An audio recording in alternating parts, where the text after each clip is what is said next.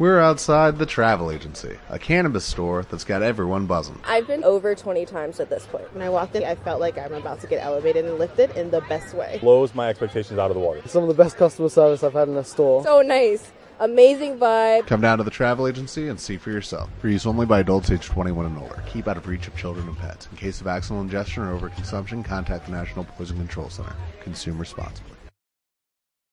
Buenos días, En este viernes 18 de febrero de 2022 estamos ante un fin de semana de partidazo de liga. Un partido entre el Valencia y el Barça siempre ha sinónimo de de emoción, de clasicazo de la liga y el que ya nos hemos disfrutado muchísimo en, los últimos años. Siempre se ha visto Barça-Valencia en, en Valencia-Barça. Vamos a ver qué partido sale.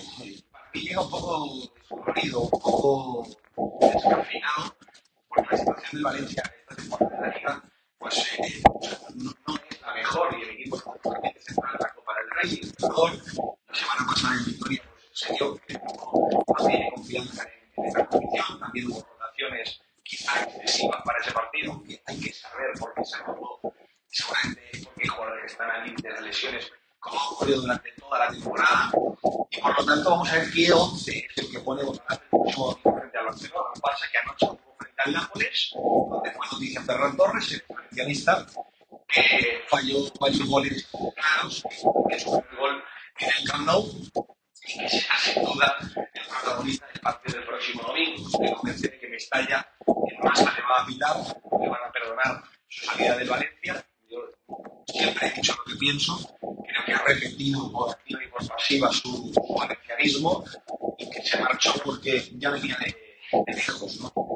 Ocurrió, la manera de tratarle, se sintió un descarte. Bueno, pues eh, Ferran al final le dejó 28 millones de euros a Valencia en la caja y veremos quién es el que deja esos millones que desde que se marchó con hacer, porque desde la nombre de David Silva habían dejado más de 30 kilos en la caja. Eh, a mí me gustaría que no se le, no se le que no se le soltara, así será. Por respeto, cada uno es libre de expresar sus opiniones, pero estamos viendo ya otros episodios repetibles. Ya estamos empezando a, a, a generar de nuevo una nueva eh, jornada de razas y son los futbolistas valencianos que ahora mismo, pues, evidentemente ven con dudas el futuro del club, pero no el futuro a nivel genérico, que lo vemos todos, sino el futuro deportivo. Para jugadores de primer nivel, para jugadores de nivel selección española, la serie de Valencia es un ejercicio de fe, ya no es de valencianismo, valencianismo lo tienen, lo, lo son, pero no dejan de ser profesionales, no dejan de ser jugadores cuando llegan los 24 25 años, evidentemente están ya ante el momento ideal, perfecto, para estar en clubes que peleen por estar arriba por grandes cosas. No solo el dinero. Si fuera por dinero, ni Adrián ni Soler estarían con Valencia para poder negociar una renovación en el club. Porque hoy en día, para cualquiera de los dos, es muy sencillo encontrar contratos de 4, 5, 6 millones de euros por temporada. Y esos son los números que Valencia maneja brutos.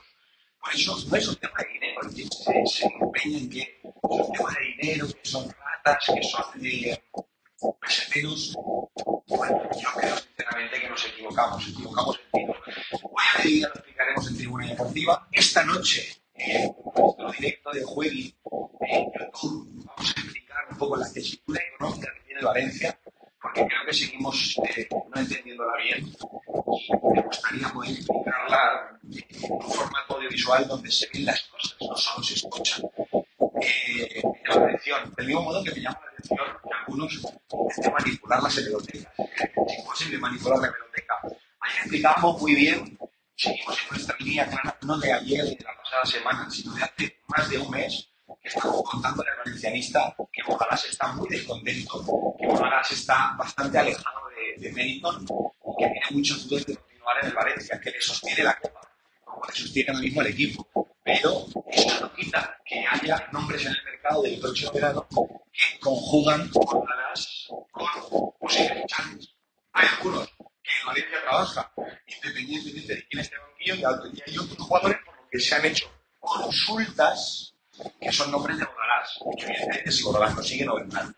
Es muy compatible con contarles las cosas, pero de hecho creo que es muy pertinente contarlas como la contamos nosotros en Tribuna Deportiva en el día de ayer, poniéndoles contexto y explicándoles que el mercado del próximo verano, por repetir, está principalmente, principalmente eh, condicionado por dos cosas. Una, si el y dos, el tema económico, muy complicado, muy difícil. Eso lo a explicar hoy, por si alguno pues, necesita un repaso de lección. Muchísimas gracias